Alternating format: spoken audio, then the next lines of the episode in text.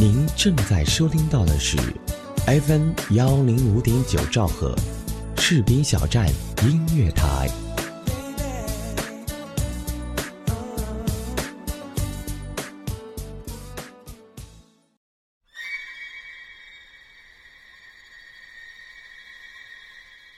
这里有着最深邃的诡异，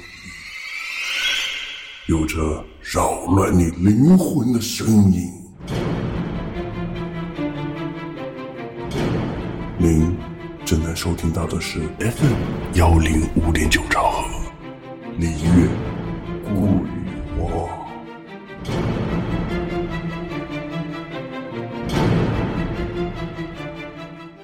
我家住在九楼，有一段时间，楼栋里的灯坏了。每逢半夜下班回家，我都要摸黑走完这一百多级台阶。夜班总是要上，每个月份我都有十几天是在午夜后行走在这漆黑的楼廊里。我曾经买了灯安上，但无济于事。我怀疑是线路有问题。有邻居建议我弄个手电筒，或带个蜡烛，我都没有同意。带着手电筒上下班，无论如何都是别扭的。蜡烛的体积虽然小一点，但我又不愿。深更半夜，手里举着蜡烛，在楼洞里行走。我知道烛光下的脸是什么样子。我有时会带女朋友小荣回家过夜，她胆子看上去比我大，没有丝毫恐惧感。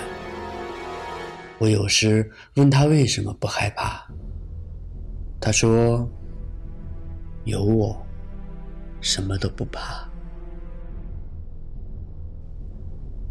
走在漆黑的楼洞里，我的眼睛总瞪得很大，但什么也看不见。眼前会不时的出现幻觉，一些已经故去的人的脸，会忽忽悠悠的在眼前晃动。有老有小，有男有女，交替的出现。他们的表情各异，大都安详的。冲着我笑，他们的牙出奇的白，在我眨眼的刹那，脸变成蓝色。有时会听到有脚步声在我身后响起，当我停下后，那脚步声也戛然而止。这种如烟似幻的幻觉。总是要出现，没有一刻停止过。只要眼前有漆黑出现，即使与小荣躺在床上关掉灯，他们安详的面孔也会不失时机出现在天花板上。由于他们的安详与从容，越发让我感到毛骨悚然。他们是那么的生动。让人呼之欲出。每当此刻来临，我总是紧闭双眼，把小荣紧紧抱在怀里。小荣会发出痴痴的笑，摸着我的后背说：“贪小鬼。”三楼住着一个孤身女人，有三十多岁，平时深居简出。很少见到她的模样。她的头发弯曲而长。我每天晚上下班经过三楼的时候，都会在他家门口的缝里见到光亮从里面挤出。那光紧贴着地面，照在我的鞋帮上。这是整个黑暗楼廊里唯一的光亮。很吝啬，但很生动。因为那射出的光亮常常会变得光，让我觉得里边不止一人。一天午夜，我路过三楼的时候，发觉门下缝中射出的光线变得含糊不清，似明似暗，似有液体在门缝中蠕动。第二天得知，那个女人被杀害了，她的脖子上有个洞。我晚上感觉到的那蠕动的液体，是他的血。我依旧上我的夜班，依旧在午夜准时行走在漆黑的楼廊里。三楼的门缝再也没有灯光泄出，但我依旧感觉到后面似有人在跟着我。当我停下转身时，脚步声会停止；当我继续上楼的时候，后面脚步声。会再次响起。与以往不同的是，现在好像是两个人在身后。有时我走到四楼时，会听到身后有窃窃私语声。我快速的转身下楼，想看个究竟。一直来到一楼，发觉没有一个人。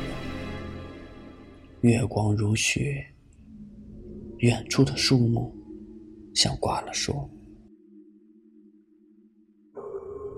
一连几天，身后没有出现脚步声了。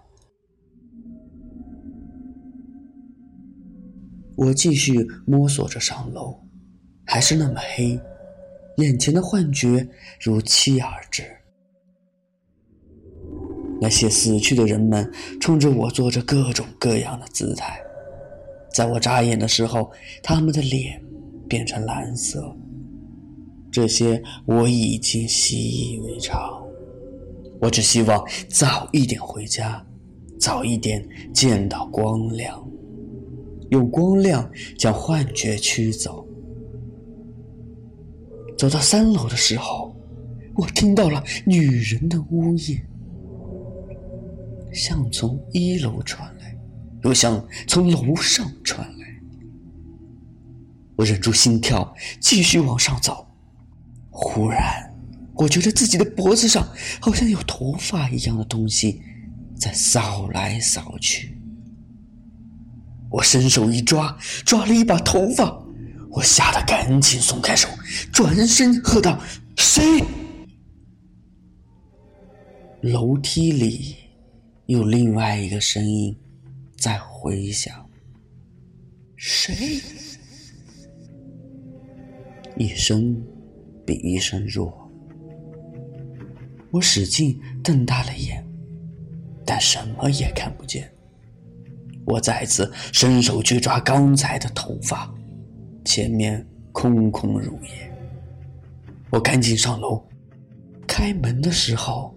我听到身后有女子发出痴痴的笑声，我忽然觉得这笑声有些耳熟。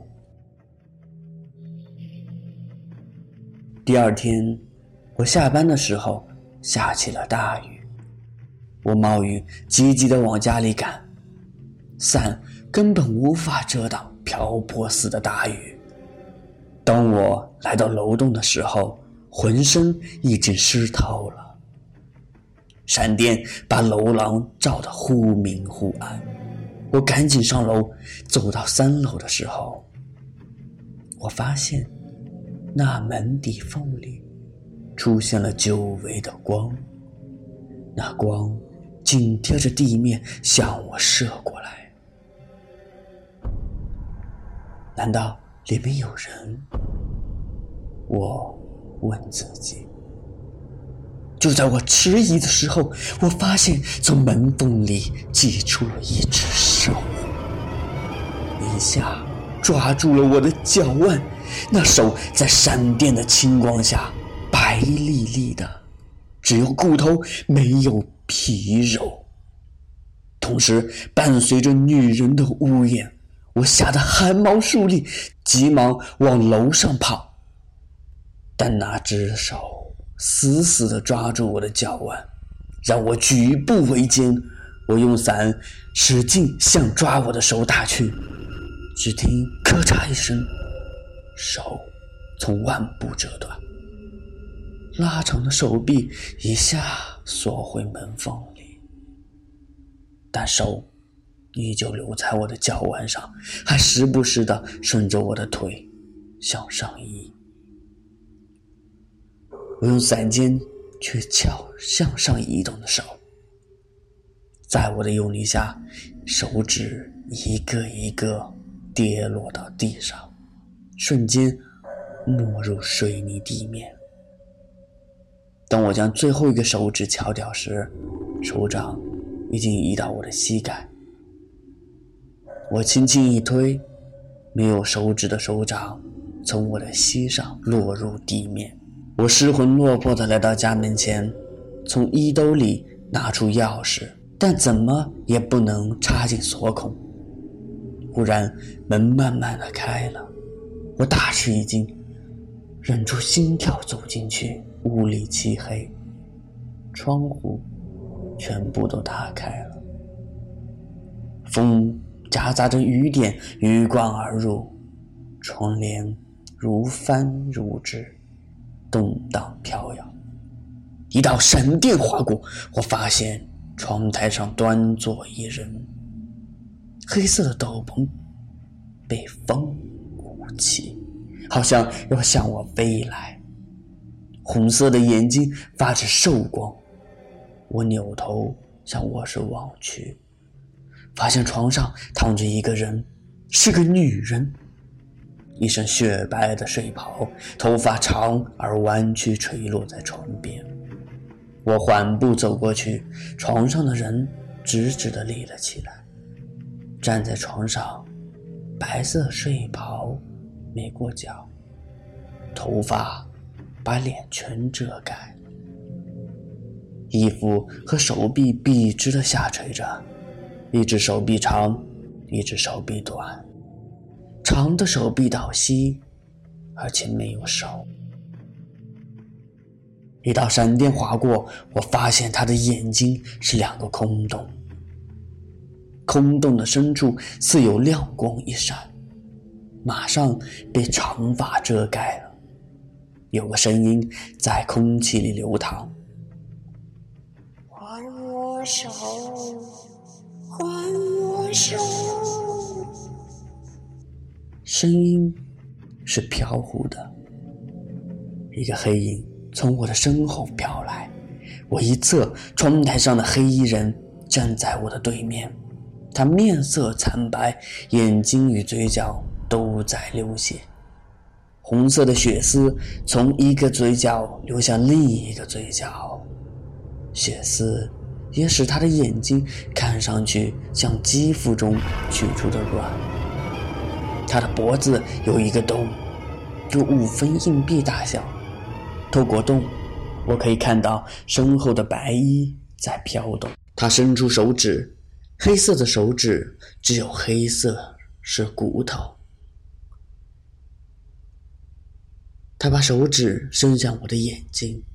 他的声音从额头的空洞里发出：“快来送死！”我急忙闪身躲过，冲出家门，然后把门重重的带上了。就这样，我一夜没有回家。第二天晚上。当我和小荣再次回家的时候，发现一切如初，窗户还是完整的关着。睡觉时，我把昨天晚上的事情告诉了他。小荣看上去没有丝毫恐惧。他说：“世界上本来就是有鬼魂的，当某个鬼魂找到适合自己的替死鬼时，他就会附体而生。”而你，就是被选中的之一。要不是你的八字硬，昨晚可能就当替死鬼了。我一阵紧张，忙问：“那我该怎么办？”小钟说：“别怕，你这人天生就不惧鬼，让我来想想办法吧。后来，小荣脱光了衣服，钻到我的怀里，在我的耳边轻声说：“亲爱的，今晚我想了。”我说：“不行，我昨晚的事情还没缓过劲来，一点情绪也没有。”小荣痴痴的笑，用手在我的下面使劲抓一把，说：“胆小鬼。”他的笑声听起来很怪。三天后是星期天，同事小马告诉我，他的爸爸去世了，让我帮忙去抬尸。我答应了，在单位都知道我胆子大。我给许多死人进过面，穿过衣，把他们放到小花车上，亲手送入焚烧炉。看着熊熊烈焰将尸体包围，看焚尸员用长钩翻弄燃烧的尸体，惯了，也就习以为常了。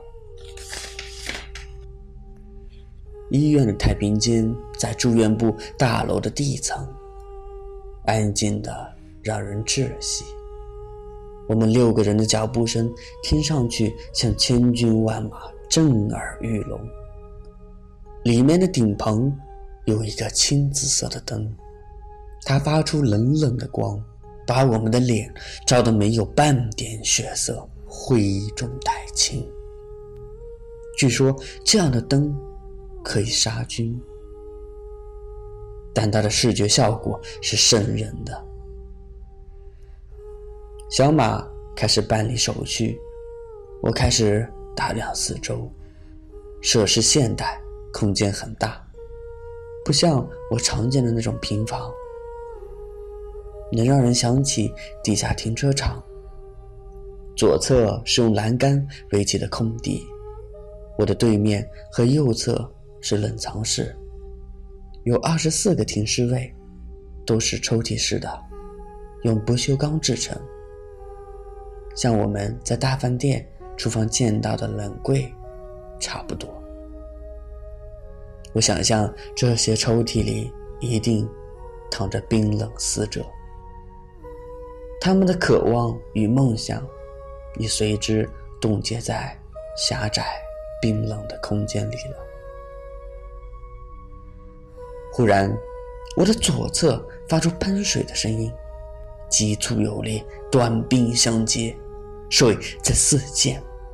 我顺着声音走过去，发觉左侧用栏杆围起的空地上，一个管理员正在用水喷地上的一个肉球。肉球有吹起的大号的气球那么大，能很清楚看出是肉的。我问管理员：“这是干嘛？”他扭过头来，把口罩向下拉了一下，说：“化冻。”我又问：“那个是什么东西？”他沉稳地说：“是人，前几天让车给压了，是半夜发生的。等发现的时候，他已经在马路的中间躺了五个多小时。”不知有多少车从他身上碾过，所以他送到我们这里来的时候，就是这样用塑料袋装的全是肉，我们就直接给冻起来了。已经一个多月了，明天死者的家属要来看，我们负责组装，哎，麻烦。我一阵恶心，快步离开那里。这时，小马已经把手续办好。当我们抬着尸体上楼的时候，我们身后传来管理员的对话：“